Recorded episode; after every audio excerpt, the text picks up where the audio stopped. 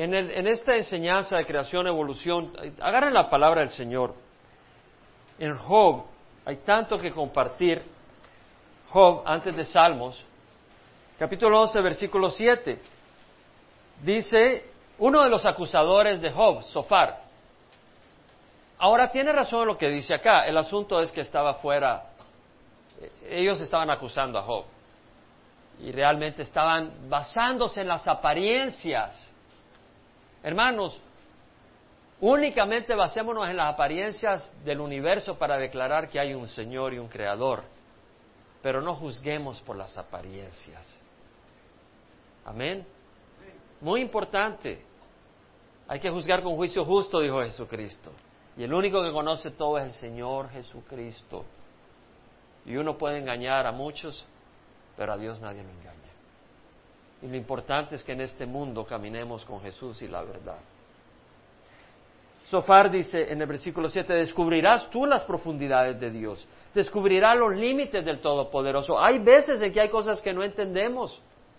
Y no las podemos comprender porque Dios es superior a nosotros, es más grande que nosotros, de un conocimiento más grande que nosotros. Y no siempre podemos entender las cosas de Dios, pero podemos confiar en Él. Dice, altos son los cielos, ¿qué harás tú? Más profundos son que el Seol, ¿qué puedes tú saber? Más extensa que la tierra es su dimensión y más ancha que el mar. Si Él pasa o encierra, convoca una asamblea, ¿quién podrá estorbarle? Dios está en control. Dios es poderoso, porque Él conoce a los hombres falsos y ve la iniquidad sin investigar. Dios no tiene que investigar para saber lo que está mal. Y cuando Dios ve todo esto de evolución, Él no tiene que investigar si Él es el que creó el universo. Y Él sabe que es mentira y sabe que estos hombres que están propagando evolución son falsos, aunque a veces con buena intención, pero están falsos, engañados. Y algunos engañados, pero queriendo engañar porque quieren hacer su voluntad. Dice el hombre tonto, aquí es el único lugar donde aparece evolución en la Biblia, en el versículo 12. El hombre tonto se hará inteligente cuando el pollino de un asno montés nazca hombre. Ahí, evolución. Cuando de un asno salga el hombre. Pero acá los evolucionistas dicen, no, no salimos de un asno, sino de la rata, ¿se acuerda? El domingo pasado. Si diriges bien tu corazón y extiendes a él tu mano, si en tu mano hay iniquidad y la alejas de ti y no permites que la maldad more en tus tiendas, entonces ciertamente levantarás tu rostro sin mancha, estarás firme y no temerás, porque olvidarás tu aflicción, como aguas que han pasado la recordarás. Tu vida será más radiante que el mediodía y hasta la oscuridad será como la mañana. Entonces confiarás porque hay esperanza. El cristiano tiene una esperanza los que creen solo en procesos naturales y eliminan a Dios de la ecuación, ¿cuál es su esperanza? No hay una esperanza viva. Mirarás alrededor y te acostarás seguro, descansarás y nadie te atemorizará porque entendemos de que Dios está en control y que Dios es creador y poderoso. Muchos procurarán tu favor, pero los ojos de los malvados languidecerán y no habrá escape para ellos. Su esperanza es dar su último suspiro. Esa es la esperanza de los que creen en evolución que cuando se mueren se acabó todo, no hay Dios ni nada. Ahora sabemos que existe la evolución teísta, donde algunos piensan que Dios creó a través de evolución, pero eso ya lo expusimos como algo que no tiene sentido. Romanos 8. Hay lugares preciosos en la naturaleza. Cuando nos vamos a acampar, ¿quién dice amén? Ayer que estábamos en, oficiando esta ceremonia, eh, era en la orilla del mar una vista increíble, eso parecía una pintura. Se veían unas islas, se veían unos volcanes, qué cosa. Y eso es que es una creación ya caída y contaminada por el pecado y la maldición. Imagínense cómo haber sido el universo antes del pecado. ¿Y cómo va a ser cuando Jesús venga y lo restaure? Ahora, evolución te quita todo eso de la mente pero el cristiano tiene una esperanza viva. Dice el versículo 18 de Romanos 8, considero que los sufrimientos de este tiempo presente no son dignos de ser comparados con la gloria que nos ha de ser revelada. Va a ser glorioso lo que va a venir. Porque el anhelo profundo de la creación es aguardar ansiosamente la revelación de los hijos de Dios. Nosotros, con cuerpos perfectos, en completa armonía con Dios, reinando con Jesucristo. Porque la creación fue sometida a vanidad. no de su propia voluntad, sino por causa de aquel que la sometió. Dios sometió al mundo a maldición, a vanidad. Ahí está, que tú siembras algo y hay que estar echando, regando esto y lo otro, y a puras penas trabajando la tierra para que haya fruto. Con la esperanza que la creación misma será liberada de la esclavitud de la corrupción a la libertad de la gloria de los hijos de Dios. Pues sabemos que la creación entera aún gime y sufre dolores de parto hasta ahora, y no solo ella, sino que también nosotros mismos que tenemos la primicia del Espíritu, aún así nosotros mismos gemimos en nuestro interior, aguardando ansiosamente la adopción como hijos, la redención de nuestro cuerpo. Pablo dice que el mundo entero está gimiendo, buscando ser redimido. Yo creo que en las criaturas, en los animales, en la creación, hay instintivamente una desesperación por un orden que ahorita no existe, hay una maldición. Por eso a veces oímos a los perros aullando en la noche. Hay en los animales una inquietud, una desesperación, porque el mundo está bajo maldición. Si vas a Job, de nuevo, en el capítulo 12, versículo 7, dice, ahora pregunta a las bestias y que ellas te enseñen, y a las aves de los cielos, y que ellas te informen, o habla a la tierra y que ella te instruya y a los peces del mar te lo declaren. ¿Quién entre ellos no sabe que la mano del Señor ha hecho esto, que en su mano está la vida de todo ser viviente y el aliento de toda carne de hombre? Ah, nos dice Dios de que hasta los animales saben de su Creador. Y uno, uno de incrédulo puede decir, ¿qué va a saber mi gato de del Creador? Dice versículo 11. No distingue el oído de la palabra como el paladar prueba la comida, y esto veremos. Y así como el paladar prueba los alimentos, el oído prueba las palabras. Y podemos probar que la palabra de Dios es verdad. Y hablaremos esto cuando enseñemos la palabra del Señor con más detalles sobre este tema. Voy a dejar esto acá por un momento y vamos a pasar a la parte lógica. Estamos viendo varios aspectos del tema de creación-evolución. Hemos dividido nuestra enseñanza en cinco partes, dimos una introducción donde tratamos varios aspectos relevantes de, importancia sobre el tema.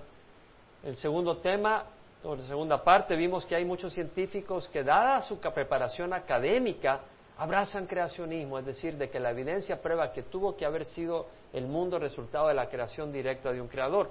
Y hablamos de estos científicos, dimos detalles, nombres, testimonios de ellos. Y luego, el domingo anterior hablamos lo que la naturaleza declaraba. O sea, vimos la evidencia, la evidencia muestra que hay un creador. Ahora, hoy vamos a tratar darwinismo.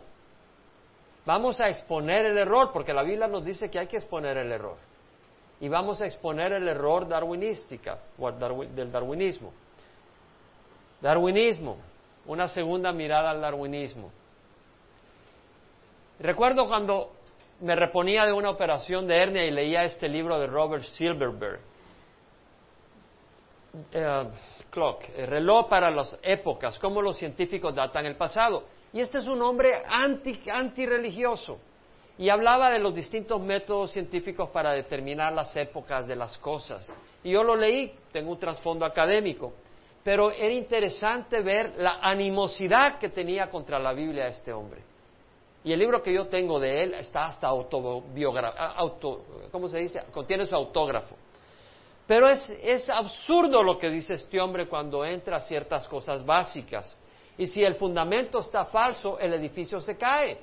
Mira lo que dice, al principio la tierra era una bola de fuego, luego se enfrió y se solidificó, y el agua condensó de la atmósfera y la lluvia empezó durando millones de años sin interrupción creando los océanos. Esto es lo que creen los evolucionistas, que tardaron millones de años. Ahora, la Biblia nos dice que al principio no había lluvia.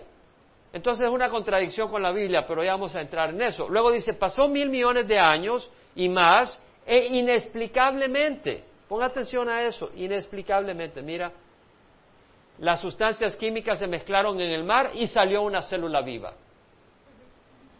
Trucutú, trucutú y ¡pum! salió. Inexplicablemente, inexplicablemente quiere decir sin explicación. Eso es lo que quiere decir. Por fe.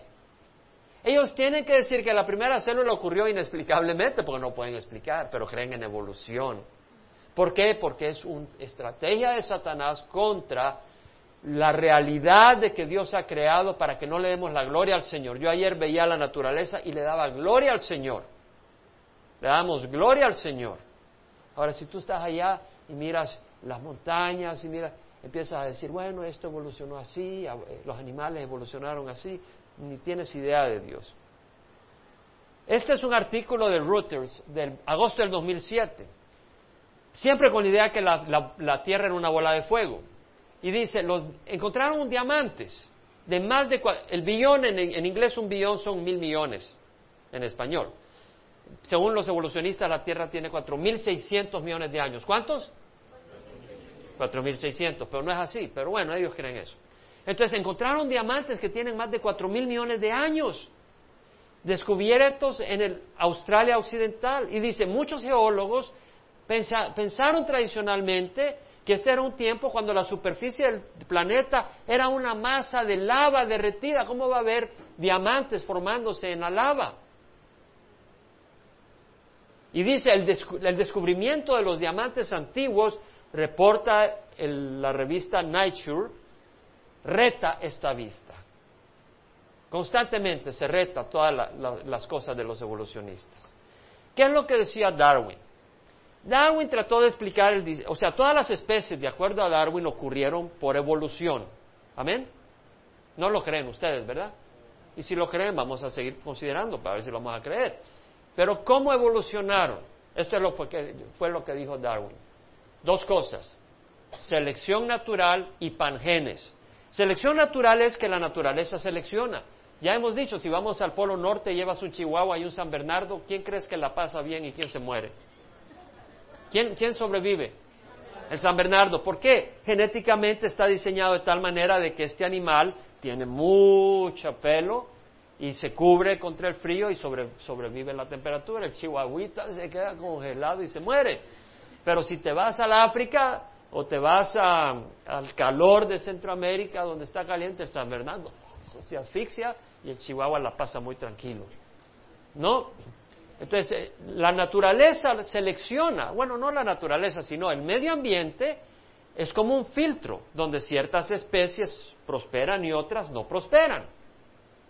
Eso es real, nosotros creemos en selección natural. De hecho, antes de Darwin, Edward Blythe 25 años antes de Darwin sacó una hipótesis de selección natural aplicada a, que es parte de la creación, que Dios ha creado las especies con distintas variedades, de manera de que si una especie en un lugar no prospera por el clima, otra expresión de esa misma especie prospera, de manera de poder ver las especies regadas por todo el mundo. Amén. Ahora, pero selección natural lo único que hace es seleccionar no crea las nuevas especies. Tiene que estar ahí para seleccionar. Si tú vas al, lugar a comprar un helado y dices, bueno, ¿de qué hay? Bueno, hay de chocolate, de vainilla, de, mamey, de todo eso, de limón. Pero si no hay de naranja, pues no puedes, ¿verdad? Tiene que estar para poder seleccionarla. Selección natural selecciona de lo que hay. Entonces, ¿cómo explicó Darwin que aparecían las nuevas especies? Por medio de pangenes. ¿Pueden decir pangenes? Pangenes pan genes. Pan quiere decir con mantequilla, sí. No, pan quiere decir todo. Todo, ¿verdad? Panamérica, toda América, pan. Y genes quiere decir origen, nacimiento, generación. ¿Cómo se forma todo? Entonces, la idea de pangenes la originó Aristóteles e Hipócrates. Aristóteles ahí por el año 400 antes de Jesucristo. Lo que decían ellos es de que los distintos componentes que forman el cuerpo, pedacitos, se unían para formar la criatura de la cual se iba formando el ser humano. De ahí viene la idea de pangenes.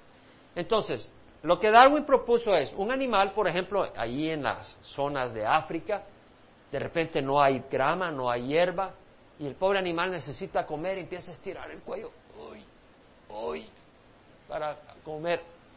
Y entre más lo estira, al cabo de varios años se le crece un poquito el cuellito. Y ocurre, tú sabes que en África se hacen los labios así, se hacen las orejas así, se hacen así para deformarse un poco. Y hay otros que andan haciendo ejercicio para tener sus músculos. Puedes hacer algunas variantes. Entonces, lo que pensó Darwin, basado en la misma idea de Jean, Jean Baptiste Lamarck, otro hombre que precedió a Darwin en esta idea, eh, es de que cuando el animal adquiría propiedades características, un músculo un cuello largo, lo transmitía por medio de pangenes, algo que nunca lo habían detectado, pero se imaginaban tuvo que ser así. Y a través de los pangenes, eh, por el flujo sanguíneo iba a los órganos reproductores y cuando tenían un bebé, ahí iba ya. Entonces, si tú haces pesas, tus hijos van a salir así, fuertes. Pero sabemos que no es cierto. Puedes hacer muchas pesas y no, tienes que hacerlos tú también. Entonces, el darwinismo no funcionó con esta idea. Bueno, ¿qué hizo la gente? ¿Descartó darwinismo? No, porque darwinismo era una filosofía que lo que hacía era eliminar la necesidad de Dios para explicar el mundo y decir que si tú estás incluyendo a Dios, eh, eres religioso, eres supersticioso y no es así la cosa. Pero no es cierto, si Dios nos ha creado y es una realidad. No descartaron darwinismo, vino lo que se llama neodarwinismo. ¿Podemos decir neodarwinismo? O sea, un darwinismo nuevo. El neodarwinismo consiste en selección natural, pero ¿cómo se forman las nuevas características? Mutaciones genéticas. ¿Pueden decir mutaciones genéticas? Mutaciones. Mutaciones, ¿qué quiere decir mutación? Cambio. ¡Wow! Bien. Y genéticos son los genes, los elementos responsables por la herencia en la molécula del ADN.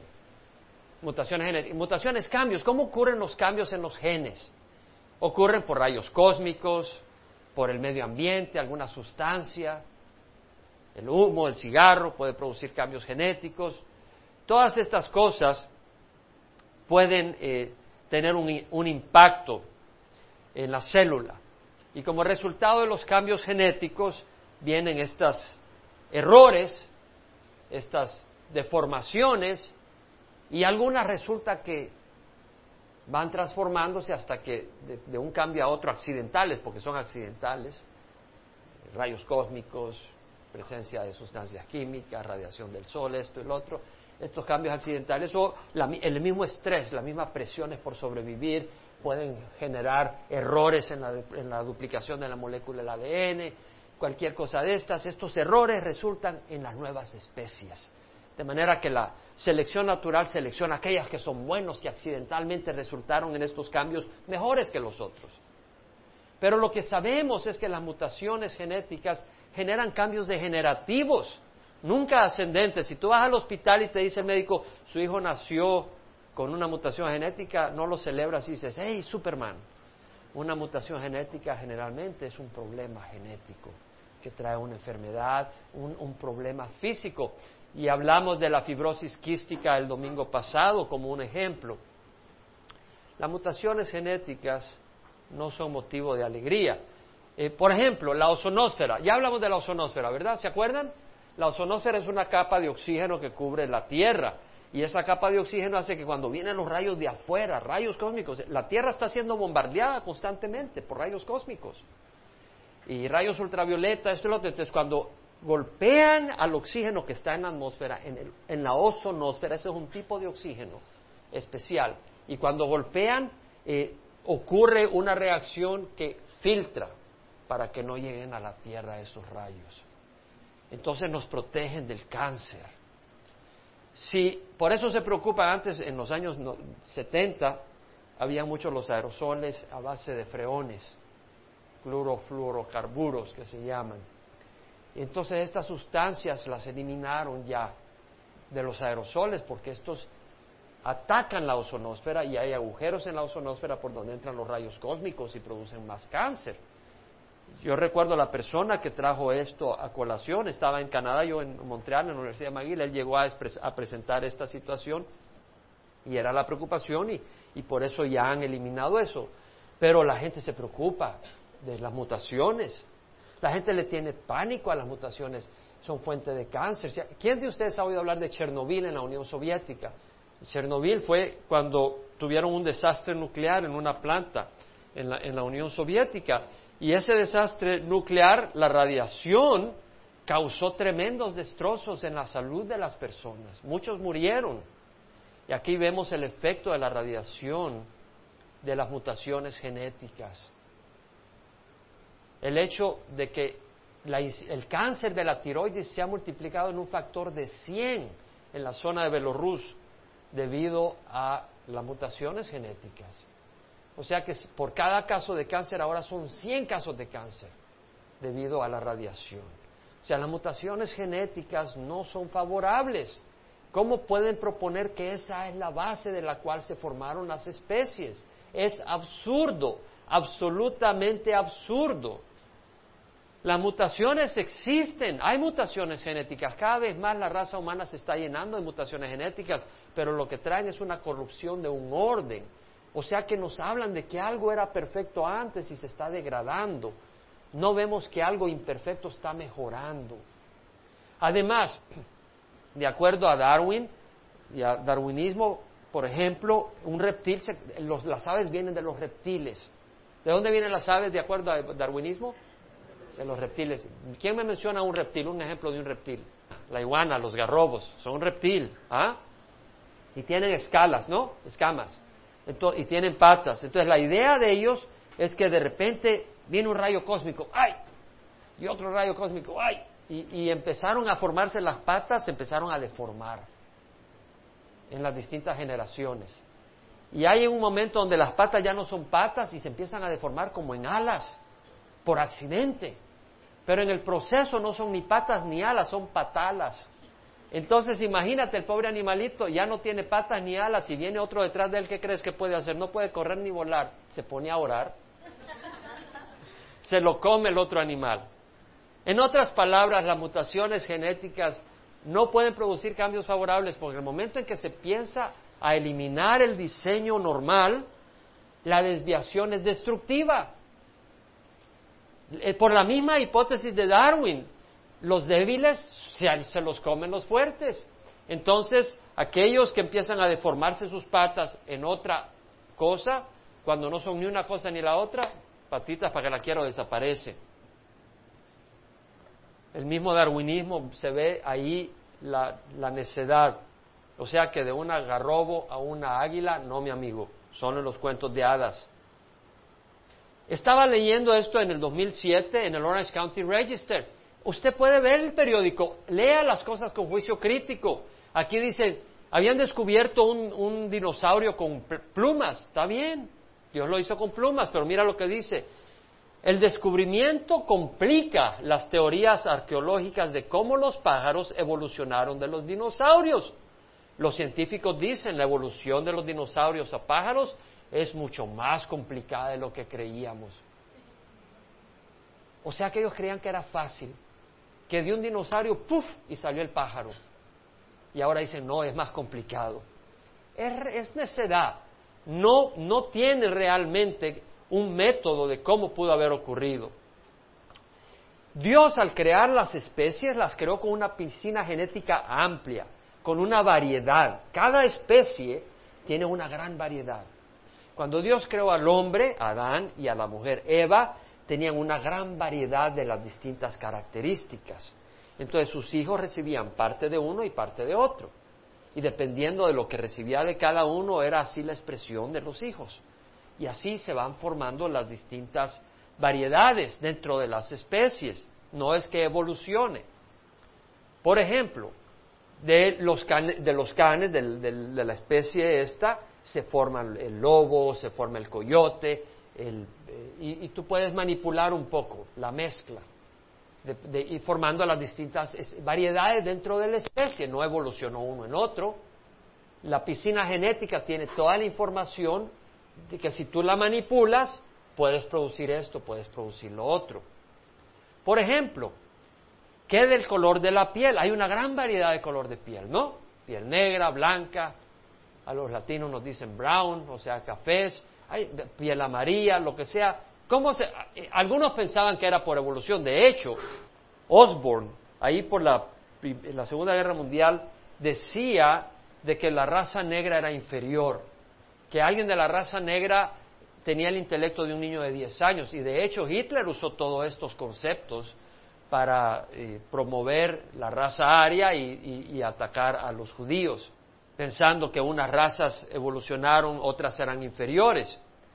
Pero no, esto se explica fácilmente. Por ejemplo, y quisiera leer un poco más, la verdad que no hay tiempo para leer tanto de todas estas cosas, pero por lo menos hay cuatro genes que son los que determinan la melanina. ¿Pueden decir melanina? La melanina es la proteína que determina el color de la piel. Dependiendo de la cantidad de melanina, así es el color de la piel. Ahora, esa cantidad es determinada por cuatro genes. ¿Cuántos? Cuatro. Entonces, uno recibe dos del papá y dos de la mamá. Ahora, los genes son A y B. ¿Pueden decir A y B? Ahora, puede ser A mayúscula o B minúscula. Cada gen puede ser mayúscula o minúscula. Estoy usándolo en forma esquemática. Los mayúsculas son los causantes de la piel oscura, de mucha melanina. Las minúsculas son causantes de poca melanina, piel clara. Entonces, por ejemplo, si una persona recibe del papá, por ejemplo, Adán tuvo A mayúscula, A minúscula, B minúscula y A minúscula, lo mismo Eva. De manera de que podía producirse toda la variedad de color de la piel entre los dos. Ahora, si alguien hereda del papá solo la A y B mayúscula y de la mamá A y B mayúscula, va a ser piel negra y de su descendencia no puede salir nadie de piel blanca, a menos que se case con alguien que tenga otra, otra piscina genética. Y si alguien solo recibe minúsculas, va a tener la piel blanca. Y, y en medio de ellos la variedad. Mire esto. Esto es real. Lo vi hoy preparando algunas cosas. Este, dos gemelas, una blanca y una negra en el 2006. Los padres eran eh, de, raza mixta. Entonces, cuando eh, son las hijas son del mismo papá y de la misma mamá. Pero los óvulos fecundados, uno de ellos tenía toda la variedad genética de la, de la raza negra. Y el esperma que fecundó ese óvulo tenía solo la variedad genética negra. Y por eso nació la bebé negra. La bebé blanca, el óvulo de la mujer, tenía, como era de piel de raza mezcla, ese óvulo tenía la variedad genética blanca. Los genes únicamente causantes de la raza blanca. Y del papá, el espermatozoide solo tenía los genes. Y nació una niña rubia, gemelitas. Entonces cuando le dijeron que le tuvieron que sacar los bebés por cesárea, aquí están tus bebés, se emocionó porque estaban sanos y cuando los ve dice, wow. El caso de la papalota moteada o visto, vistum betularia, que se usaba en los libros, y todavía se usa en algunos libros, como ejemplo de evolución, no es cierto. En los bosques de Inglaterra, allá en los años 1800 y pico, los, los bosques estaban cubiertos de un, de un líquen, de un hongo blanco, blanquecino, que es un líquen, y entonces las papalotas eh, de la vistum betularia, la que era más grisácea, blanquecina, cuando estaba ahí parada sobre el, sobre el árbol, los pájaros no la veían porque el, hongo servía como un camuflaje.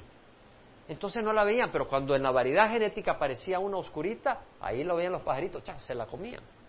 Entonces, como resultado, el balance genético se desplazó hacia la variedad blanca, no por evolución, sino que los genes cuando predominaban los genes eh, negros, eh, eran los que eran víctimas de los pájaros. Entonces los, que más predominaban eran los genes blancos y por eso se producían más. Pero no había desaparecido el gene, el gene causante de la, de la variedad oscura. Cuando vino la revolución industrial, el humo, el hollín, producido por las chimeneas de las industrias y de las fábricas, contaminaron, mataron los hongos, los líquenes, se llenaron de hollín los árboles, el árbol se volvió oscuro. Entonces, las papalotas que se veían más fácilmente eran las blancas y la veían los pájaros y ¡cha! se las comían. Pero como esas blancas tenían dentro de sí un poco de los genes responsables de, la, papalota oscura, cuando ocurría estadísticamente alguna expresión oscura, los pájaros no la veían. Y entonces estas eran las que sobrevivían y cuando estas se copulaban unas con otras, empezaron a producir un balance mayor de oscuras. Entonces vemos que el balance se movió de las blancas a las oscuras. No es prueba de evolución, es prueba de selección natural. Pero no hubo un cambio en los genes, sino en la variedad de los genes expresados. ¿Sí podemos verlo? No es evolución. No, no, hay, no se produjeron genes nuevos, sino de lo que había ahí, se expresaron más de un tipo. Es como que tengamos un recipiente con pelotitas blancas y, negras. Y venimos y agarramos unas y cuando sale la mezcla blanca y negra está bien. Cuando sale solo blancas y esas con algunas negras, con algunas, pero la mayoría blancas, esas son las que fueron prosperando al principio, pero habían algunas negras. Y después vienes y tú agarras de nuevo ya de ese nuevo recipiente donde hay blancas con algunas negras, y cuando salgan solo blancas, esas ahora son víctimas, pero cuando salen las negras que agarras, esas son las que prosperan, en ese recipiente se convierte ahora más de pelotitas negras. Vemos la, la, transición. Ahora vamos a ver otra cosa. Por ejemplo, la bacteria, dice la bacteria desarrolló resistencia a, los antibióticos. No, no es cierto. Sí se producen bacterias resistentes a antibióticos, pero no es que evolucionen. Lo que ocurre es esto. La bacteria como una especie puede tener distintas expresiones genéticas. Entonces, cuando viene un antibiótico y es efectivo, tal vez una variedad de esa bacteria, que es la predominante, la que está tomando control sobre el cuerpo, viene el antibiótico y destruye esa bacteria, aunque dentro de ella hay una variedad resistente, pero muy pequeña. La mayoría se muere, el cuerpo toma control en su defensa del cuerpo, del organismo, y, la persona ya está bien. Pero ahí está esta pequeña bacteria, ahí medio más o menos durmiente, por decirlo así. Viene una aflicción en el cuerpo, algún otro problema, otro compromiso, y esta bacteria toma ventaja y se reproduce. Esta ya era resistente al antibiótico, era la expresión resistente al antibiótico. Viene, le hace ese antibiótico, no le hace caso. Tienes que usar uno más fuerte, uno más efectivo. No es que la bacteria desarrolló por evolución un cambio, sino que ya existía la variedad y ahora se produjo una variedad que era resistente, pero no es que evolucionó. Ahora algunos dicen, bueno, los virus, los, virus se mutan y por eso ves el virus de la influencia del año pasado, eh, ahora no es efectivo este año porque han habido mutaciones, han habido cambios. Bueno, los virus no son, no son especies vivas. Las bacterias sí, los virus no. los virus solo son materia genética no tienen vida, pero esta materia genética cuando entra en contacto con una célula, la célula empieza a reproducir ese material genético, ese virus, y, y causa destrucción de la célula, y por eso son tan peligrosos los virus, uno más que otros. Ahora, en el virus, lo que tenemos es que sí hay mutaciones, rayos, lo que fuera, pero el virus nunca deja de ser virus. De un virus no vemos que sale una mosca, ni un pájaro, o sea, sigue siendo virus con cambios en su materia, porque existen los cambios, mutaciones, pero eso no quiere decir de que evolucione nada. El tema de creación y evolución no era uno de mis temas preferidos. De hecho, a mí lo que me gusta es la palabra del Señor, punto. Y yo lucho mucho con el tema de creación y evolución porque a mí me gusta la palabra del Señor. La palabra del Señor es número uno, dos, tres, número infinito. Es la palabra del Señor. Los argumentos lógicos son los menos importantes para mí en cuanto a la evolución estoy hablando. Pero yo tuve una experiencia. Cuando recibí al Señor en Watkinsville, Georgia, tenía un amigo muy, muy cercano, eh, Ray Billing. Y estábamos un día en el Porsche de su casa con Ray y Debbie. Yo estaba conversando con Ray, hablando, y, y en la conversación mencioné yo evolución. Y le dije, bueno, Dios nos creó por evolución. No estábamos tocando el tema, pero en la conversación yo lo saqué, de alguna manera fue el plan de Dios. Y cuando yo le dije, bueno, Dios nos ha creado por evolución, Rey me dice, no Jaime, un día vas a entender. Eso fue todo lo que me dijo. Eso fue todo lo que me dijo Rey. Y cambió de tema. Y yo pues no insistí, solo lo grabé en mi corazón. Cuando viajaba, estaba trabajando para Westinghouse Electric en el Departamento de Investigación y Desarrollo. Me tocaba viajar a Pittsburgh, Pensilvania, a Morristown, donde tenía la planta de investigación y desarrollo de toda la corporación Westinghouse. Y estaba en el aeropuerto de Hartsfield, en Atlanta. Y yo estaba esperando el, avión, estaba orando, pues amo al Señor, eh, llevaba mi Biblia, aunque iba a reunión de trabajo, pero mi tiempo personal, pues agarraba mi Biblia y estaba yo esperando leyendo la palabra del Señor, realmente bendecido por la palabra del Señor, Cuando el Señor me dice, Jaime, pregúntame lo que quieras. Pero no me lo dijo audiblemente, pero mi corazón estaba en comunión con Dios. Y, y Dios me dio dos cosas en ese momento muy interesantes. La primera era, porque yo ni, ni pude hablar cuando el Señor me sacó dos cosas de mi propia mente y de mi propio corazón. Una era la del joven rico, que le dijo al Señor, Maestro bueno, ¿qué debo de hacer para heredar la vida eterna? El Señor le dijo, pues me hagas bueno, nadie es bueno sino solo Dios. El Señor me dijo, estoy mostrándole a este hombre que yo soy Dios. Porque Jesucristo mismo dijo, yo soy el buen pastor. Él era bueno. Él no era simplemente un hombre bueno como nosotros decimos, este es un hombre bueno. Buenos no hay nadie, solo Dios. Y Jesús era bueno. Este Dios, Jesús estaba revelándole a este joven quién era él. Eso fue lo que pude entender. Así, pero en un flash de tiempo. Pero la segunda cosa fue con creación y evolución. Yo me estaba montando ya en el avión y el Señor me dice, Jaime, ¿tú crees que es posible que un hombre se produzca por accidente a través de millones de años por procesos genéticos y se forme el hombre y luego la mujer, complemento perfecto anatómico? Porque los que son homosexuales o lesbianas, obviamente que han cerrado sus ojos a la anatomía, porque la misma anatomía es complementaria para el, copulamiento sexual y fisiológico, emocional. Todo eso que haya ocurrido por accidente. Hey, la mujer, separarlo y que y se han encontrado en el mismo lugar para generar la raza humana. Dios me hizo esa pregunta. Y yo dije, Señor, es imposible. Es imposible que esto sea por evolución. Y, dije, wow. Pero no fue que lo leí en un libro como quien dice, mira, Así de sencillo, sencillo. Yo dije, no puede ser posible. Entonces me comprometí a mí mismo a empezar a leer libros sobre evolución que hablaran del tema. Dije, Señor, si tu palabra me muestra a mí claramente que creación es creación y que no hay, no hay lugar para evolución, yo ya no creo en evolución. Pero Dios me puso en el corazón hacer esto.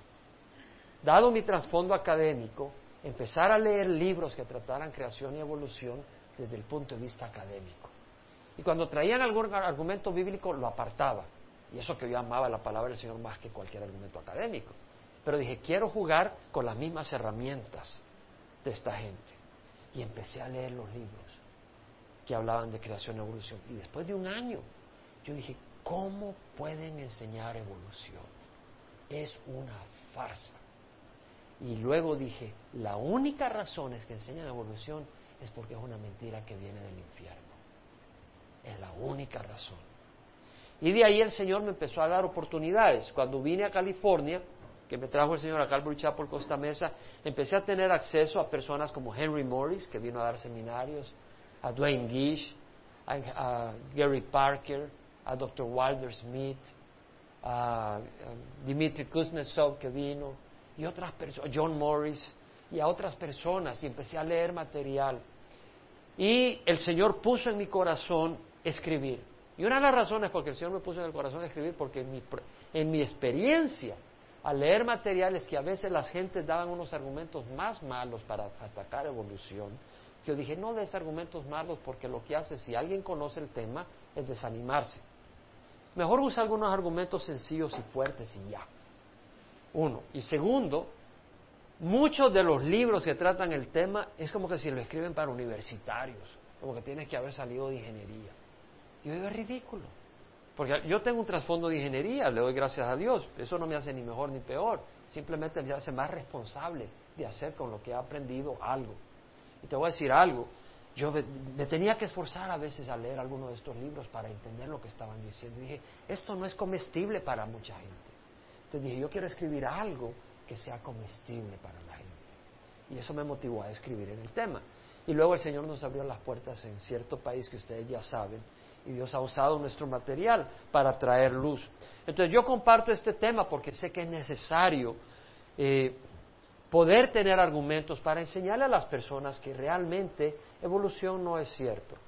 Recuerden el 89 cuando estaba trabajando en Baxter en el Departamento de Investigación y Desarrollo y Alan Wilson, profesor de bioquímica en la Universidad de Berkeley, saca un artículo en una de las revistas que yo recibía dentro de mi disciplina científica. Chemical and Engineering News. Y la revista decía, la raza humana proviene de una mujer común, de una madre común. Estudios genéticos del DNA, del mitocondria.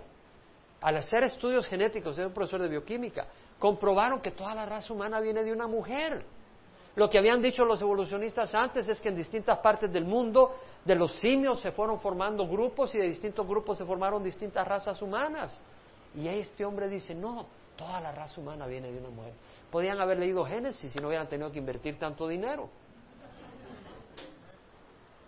Luego presentamos en la primera presentación eh, el proyecto genográfico donde el doctor Spencer Wells de la National Geographic está dirigiendo, es el, investigador residente, está, está, dirigiendo este estudio, donde están estudiando las moléculas de, ADN de, la mejilla o de la sangre de personas de todas partes del mundo para poder ver las corrientes migratorias, porque a través del DNA mitocondrial y etcétera pueden identificar cómo se relacionan un grupo con otro etcétera. Pero ellos mismos dicen ahí, la raza humana viene de una mujer, ellos dicen ahí por el norte de África. Nosotros sabemos que viene del donde fueron el monte Ararat, porque ahí fue donde aterrizó el, arca después del diluvio. Venimos de una mujer del Edén, pero acuérdese de que vino el diluvio universal y toda la población se, se reprodujo de nuevo allá del monte Ararat que está cerca del norte de África. Están cerca, están llegando, ya van a llegar. Cuando venga Jesús se van a dar cuenta de la verdad.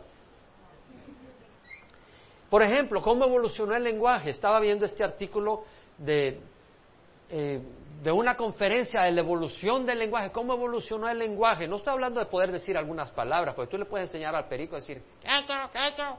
Dice gato, ¿verdad? Eh, pero no quiere decir de que el perico sepa hablar. Puede decir de memoria una frase, pero no sabe sintaxis, no sabe el verbo, no puede eh, expresar un poema.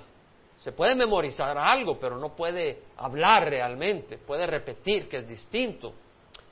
Pero acá, en, la Escuela Nacional Superior de Telecomunicaciones, en París, Francia, en el 2000, tenían una conferencia de la evolución del lenguaje. Y dice, bueno, trajeron a lingüistas, científicos de la computación, antropólogos, paleontólogos, etólogos, geneticistas, neurocientíficos, científicos todos para ver cómo evolucionó el lenguaje. Ustedes saben que Dios creó a Adán hablando, porque le puso nombre a los animales. O sea que él ya sabía hablar, Dios le puso el lenguaje. Y los hombres tenemos la habilidad del lenguaje ya diseñado en nosotros. Pero ¿dónde está la evolución del lenguaje? No lo hay. Este artículo dice, la data científica de distintas disciplinas, de antropología, etcétera, cuando se pone junta, limita dramáticamente lo que se puede decir del origen del lenguaje el asunto se ha convertido en un problema científico genuino, es decir, no sabemos cómo evoluciona el lenguaje. De hecho, David Premack, profesor en mérito de psicología de la Universidad de Pensilvania, dice, el lenguaje humano es una vergüenza para la teoría de evolución. Otro científico, Dr. Tim Crow, de la Universidad de, de POWIC, University Department of Psychiatry, profesor de psiquiatría en el Hospital Warnford de Oxford, dice, tenemos la facultad sin un precursor en la evolución de los primates. Apareció de repente. Tal innovación es incompatible con el concepto biológico de las especies de evolución a través de gradientes eh, genéticos. El origen del lenguaje es un caso de evolución saltacional. ¿Se acuerda de Goldsmith que hablamos y de, de Gold, Stephen Jay Gould, que dicen que de, de un, por ejemplo, un reptil puso un huevo y salió un ave. O sea, un cambio dramático de evolución. Hablamos de eso hace algunos domingos. Dice, ¿cómo es posible? Nosotros creemos que Dios ha creado y creemos lo que dice la Biblia. El diluvio universal fue en el año 2500 antes de Cristo más o menos. Ustedes saben que el idioma chino de ese tiempo era con pictogramas, es decir, no letras, sino símbolos. Entonces, el símbolo de un hombre era una boca. Entonces, acá tenemos el símbolo que se usa en ese tiempo para describir una barca. El símbolo de la barca es el, número 8, este es el número 8 en ese simbolismo. Estas personas, ocho personas en una vasija. ¿Cuántas personas estaban en la arca de Noé? Ocho. ¿Será coincidencia? Cabal después del diluvio, en el idioma chino, la palabra barca era ocho personas en una vasija. Ese era el simbolismo. Usted sabe que hay muchas historias en todo el mundo del diluvio universal. Esto lo he sacado yo, después de investigarlo personalmente, en, fuentes eh, eh, no religiosas. Por ejemplo, acá dice que las tribus nativas creían que el cañón, el Gran Cañón en Arizona, fue resultado de una gran inundación que ahogó al mundo malvado previo porque se había olvidado de sus dioses. De hecho, el grupo Cowichan del Gran Cañón, esto es lo que sacan ellos en, su página web indians.org. Antes de que los misioneros llegaran al Nuevo Mundo, los indios tenían leyendas, dicen leyendas antiguas de una gran inundación similar a la de Noé. ¿Coincidencia? Esta es la historia de los Cowichan. En tiempos antiguos había mucha gente en la tierra que vivían por todos lados, pero la gente se peleaba por sus territorios de cazar. Sabemos de que las cosas van de chambre en chambre y la gente distorsiona las cosas, ¿verdad? Es como aquel que vio una rata y dice, yo vi un elefante. Después de un tiempo ya no es una rata, es un elefante. Las cosas van cambiando, pero vemos que aquí hay la base del, del diluvio universal. Dice, los hombres sabios soñaron que la lluvia caería por largo tiempo causando una gran, inundación de manera que toda la gente se, ahogaría. La gente que creyó trabajó construyendo una balsa. Los que no creyeron se rieron. Pero cuando ya la balsa estaba lista, empezaron a caer grandes gotas de lluvia, los ríos se inundaron, los valles se inundaron, los que habían creído llevaron comida a la balsa y ellos y sus familias se subieron y las aguas subieron. Vivieron en la balsa varios días y no se podía ver nada excepto agua hasta las montañas desaparecieron debajo de la inundación. ¿De qué está hablando? Del diluvio universal. Y más abajo habla de qué pasó después del diluvio universal. Babilonia, en Babel, ¿qué pasó? La torre de Babel. Vamos a leer eso en la Biblia. Aquí hablan de la torre de Babel. Dice, un tiempo después la gente aumentó, es decir, los que estaban en la balsa poblaron de nuevo la tierra y una vez más la tierra se llenó de gente y empezaron a pelear entre ellos. ¿Verdad que desde antes siempre estamos peleando? Este, esta vez se separaron en tribus y clanes yéndose a distintos lugares y así se formaron los grupos de gente que poblaron la tierra, que es lo que ocurrió en la Torre de Babel esta historia existe antes de que vinieran los conquistadores y trajeran la fe cristiana. La hipótesis del hidroplato del doctor Walt Brown. Esta hipótesis, él, mira la evidencia, vamos a ver unas cosas bien interesantes acá, él mira la evidencia y muestra realmente la evidencia del diluvio universal en, en las plataformas continentales. ¿Ven esto? Esta es una foto de satélite. Lo que usted está viendo acá es una cordillera en el fondo del mar. Esto no es un dibujo, esto es una foto de satélite. La Biblia dice que en el diluvio se rompieron las fuentes del gran abismo, el gran abismo es el mar. Y dice que se rompieron las fuentes, es decir, debajo del mar había fuentes de agua y se rompieron.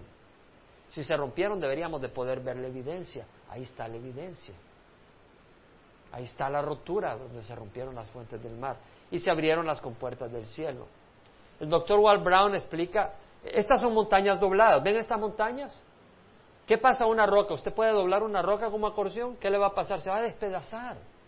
Estas montañas no eran más que sedimentos, metro tras metro, kilómetros de sedimentos producidos por el diluvio universal, que de repente hubo un gran impacto después del diluvio universal y estos, estas capas de sedimentos se comprimieron como un acordeón y luego se solidificaron formando montañas dobladas.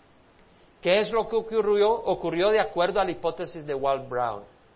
De acuerdo a la hipótesis de Walt Brown, y lo presenta, todos los continentes estaban unidos. Y los continentes estaban unidos en lo que es una capa granítica, una roca granítica. Esta es la roca que rodeaba toda la Tierra, una roca granítica que existe ahora, que es donde están los continentes. Pero a 15 kilómetros de distancia hacia el interior había una capa de agua, la fuente del abismo que llama la Biblia, de un kilómetro de profundidad. Ahora él usa evidencia física para llegar a esta conclusión. Ahora, esta agua estaba en recámaras de agua alrededor de toda la tierra. Ahora, está bajo presión, pero por algún momento, ya sea radioactividad debajo, en la, en la capa basáltica, porque esta es roca basáltica, eh, hubo una, tal vez, eh, formación de, radiación, tal vez por radiación o algún impacto de un meteorito, lo que fuera, lo que Dios mandó para el diluvio. Se originó una presión en esta capa de agua. Esta capa de agua es de un kilómetro de profundidad. Ahora, la roca, la roca granítica está encima de eso. Y con el aumento de presión, llega un momento tal de que es como una olla a presión que rompe y se forma una rajadura. Y esta rajadura se forma y empieza a salir, bueno, esta rajadura se mueve a la velocidad del sonido en la roca. Y se forma esa rajadura y empieza a salir el agua que estaba debajo. Aquí arriba tenemos eh, el continente, aquí estaría una sola masa continental, habría mares, una área donde está el océano, pero debajo del agua, del mar, sale esta rajadura y sale agua debajo para arriba a gran fuerza y al salir hacia arriba con gran presión, llega arriba y al llegar a alturas grandes se congela y las gotas empiezan a caer congeladas, de manera de que animales como mastodontes se congelan en un momento, en un abrir y cerrar de ojos. Y hay animales fosilizados, mastodontes, que le han encontrado en el estómago hojas y que no han sido digeridas por los jugos gástricos.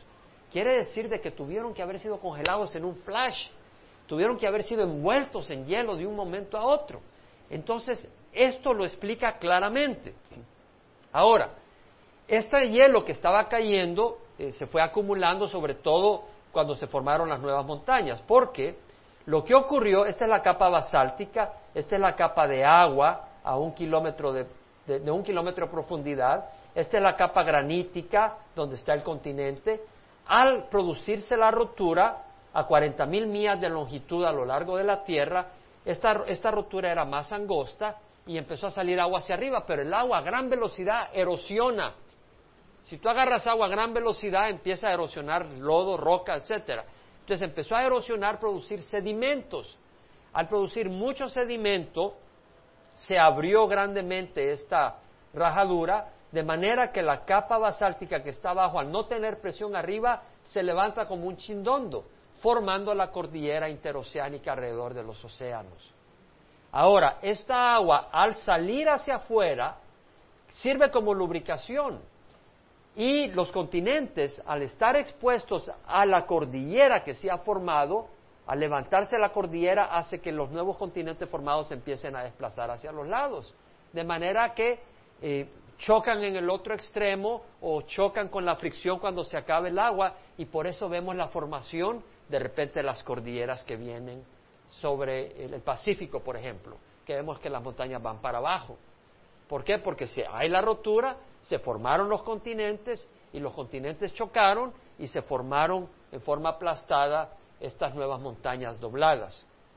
Basta ver, este, es, este es Suramérica, Norteamérica, África, Europa. Este es un modelo real ¿Ustedes creen que es coincidencia que parezca como un rompecabezas que perfectamente coincide? Y veremos que la Biblia dice que Dios formó un continente, no cuatro, ni cinco, ni seis.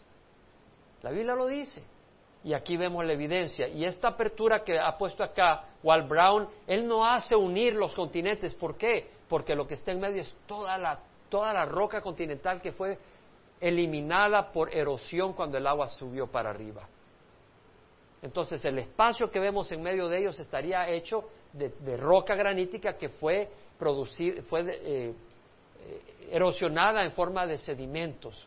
Y esos sedimentos son los que fosilizaron animales, enterraron animales. ¿Y qué pasó? Cuando el agua salía en gran oleaje, estas olas arrasaron con árboles, con toda la vegetación, y esta vegetación empezó a flotar en el mar, y luego los sedimentos encima de ella con todos los movimientos catastróficos y ya esta vegetación bajo el peso de los sedimentos formó el carbón y el petróleo en poco tiempo, no en millones de años.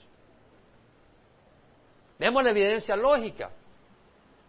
Lástima que no enseñan esto en las escuelas, que no son cristianas. Pero esta es evidencia, el, el, que presenta este modelo, yo he hablado con él por teléfono, el doctor Walt Brown se graduó de MIT Massachusetts Institute of Technology con doctorado en ciencias. El hombre fue director del departamento de guerra, del, del área de ciencias dentro de la Universidad de Guerra de Estados Unidos. Era maestro de matemáticas y ciencia de la computación. Ahora, puede que se equivoque él en, en todos esos detalles, pero podemos ver de que es mucho más lógico que lo que enseñan los evolucionistas. Lo que sí sabemos es que, la Biblia dice de que se abrieron las fuentes del abismo y hay evidencia que en el mar está esa ruptura y que ha habido gran volcanismo. Ahora, los glaciares, hubieron glaciares, es claro. Ahora, hay distintas teorías. ¿Quién oído hablar de los glaciares en el pasado? ¿Alguien ha oído hablar de que la Tierra estaba llena de hielo? Levanta la mano si has oído hablar de eso. Los glaciares eran reales, es decir, mucha parte de la Tierra, todo Estados Unidos, lo que es de Virginia para arriba, estaba bajo hielo. Un kilómetro de profundidad encima, todo eso. Si tú vas a, a Idlewild, a las montañas, ahí, ahí está la evidencia de eso. Hay rocas que yo he visto que la única manera de explicarlas, a mí me encanta, fui con mi, con mi, cuñado una vez y ahí veíamos varias cosas, empecé a compartir de creación, evolución, estaba eh, entusiasmadísimo. Hay unas rocas que la única manera que llegaron ahí es que glaciares se empezaron a desplazar y jalaron esas rocas, porque son tamañas rocas y que no son rocas producidas por una erupción, sino que fueron arrastradas, fueron arrastradas por hielo que se fue derritiendo y que fue arrastrándose y las dejaron en esos lugares. ¿Cómo se formaron los glaciares? Bueno, muy sencillo. Con el volcanismo, con los sedimentos, la atmósfera se llenó eh, de cenizas, esto y el otro. Entonces la luz del sol se fue filtrando, vino menos luz solar. Con la gran cantidad de temperatura del agua del mar, es decir, el agua del mar se calentó más. No ebullición, porque si no hubieran muerto todos los peces, pero se calentó. Y al calentar se produjo mucha evaporación y con la gran cantidad de nubes entraba menos sol. Entonces, con las nuevas montañas formadas, cuando llegaba esa humedad a las nuevas montañas formadas y las montañas estaban más frías, primero porque no era agua sobrecalentada y segundo porque estaban erosionadas, no habían árboles ni nada, entonces reflejaban el sol más fácil. Y, por la altura, que había más frío, el agua caía en forma de nieve.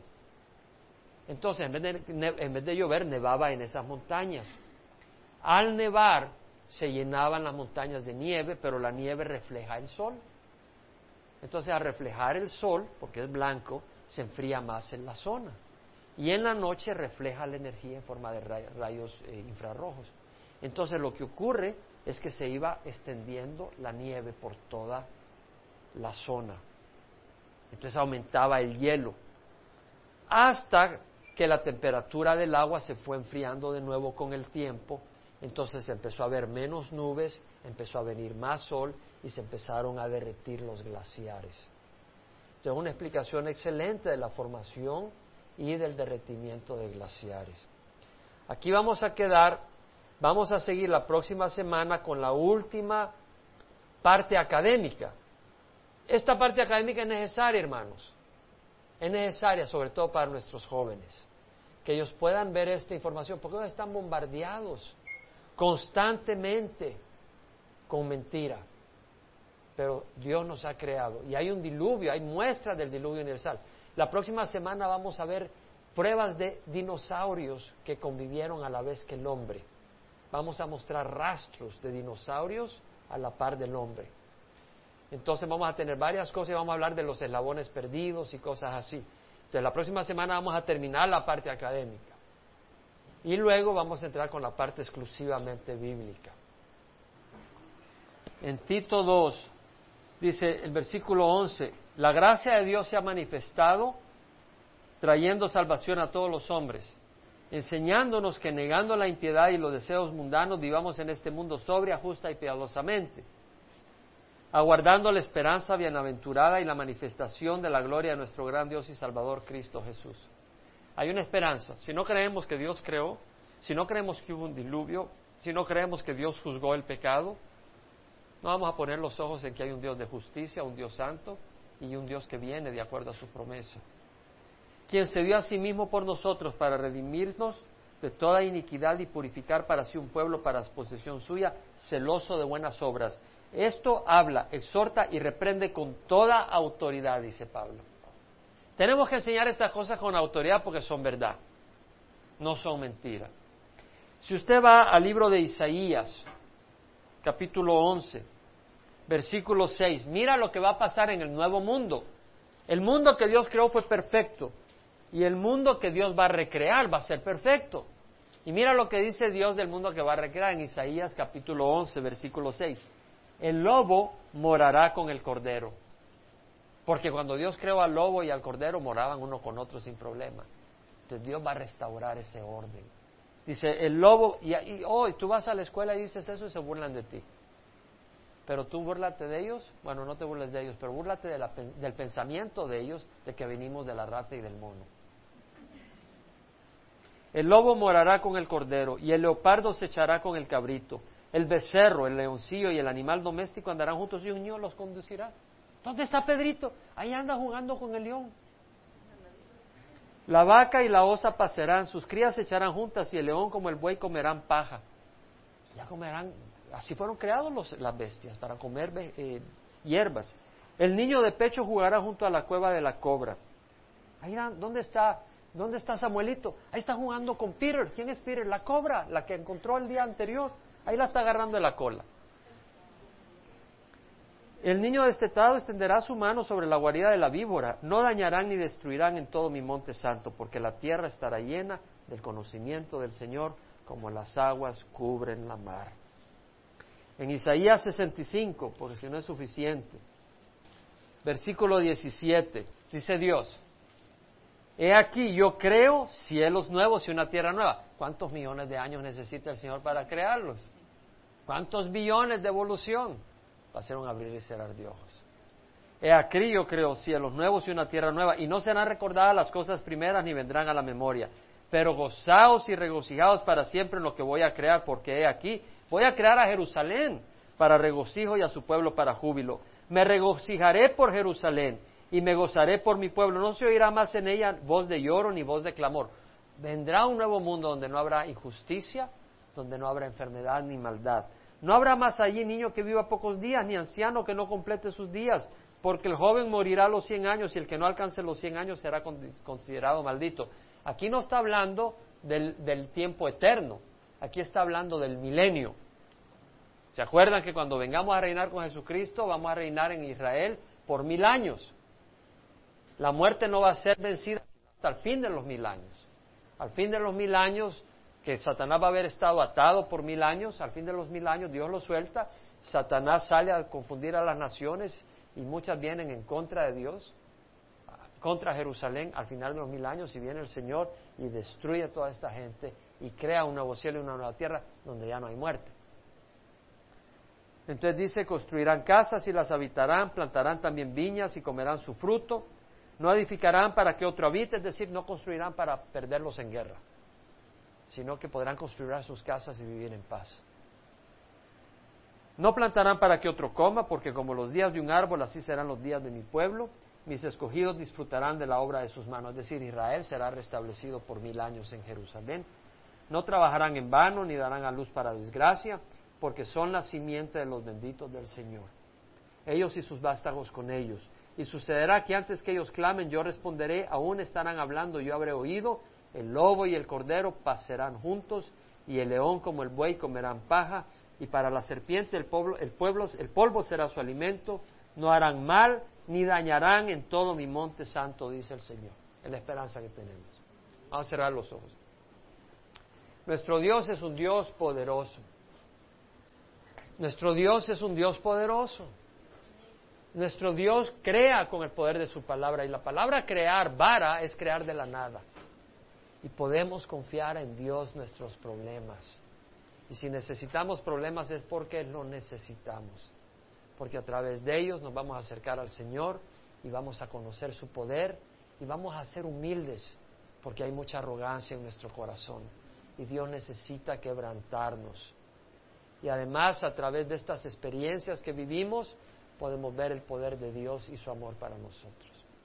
Ahí donde estás, si tú tienes una necesidad, clama al Señor, creador del universo. y dile, Señor, ayúdame. Señor, tú eres creador.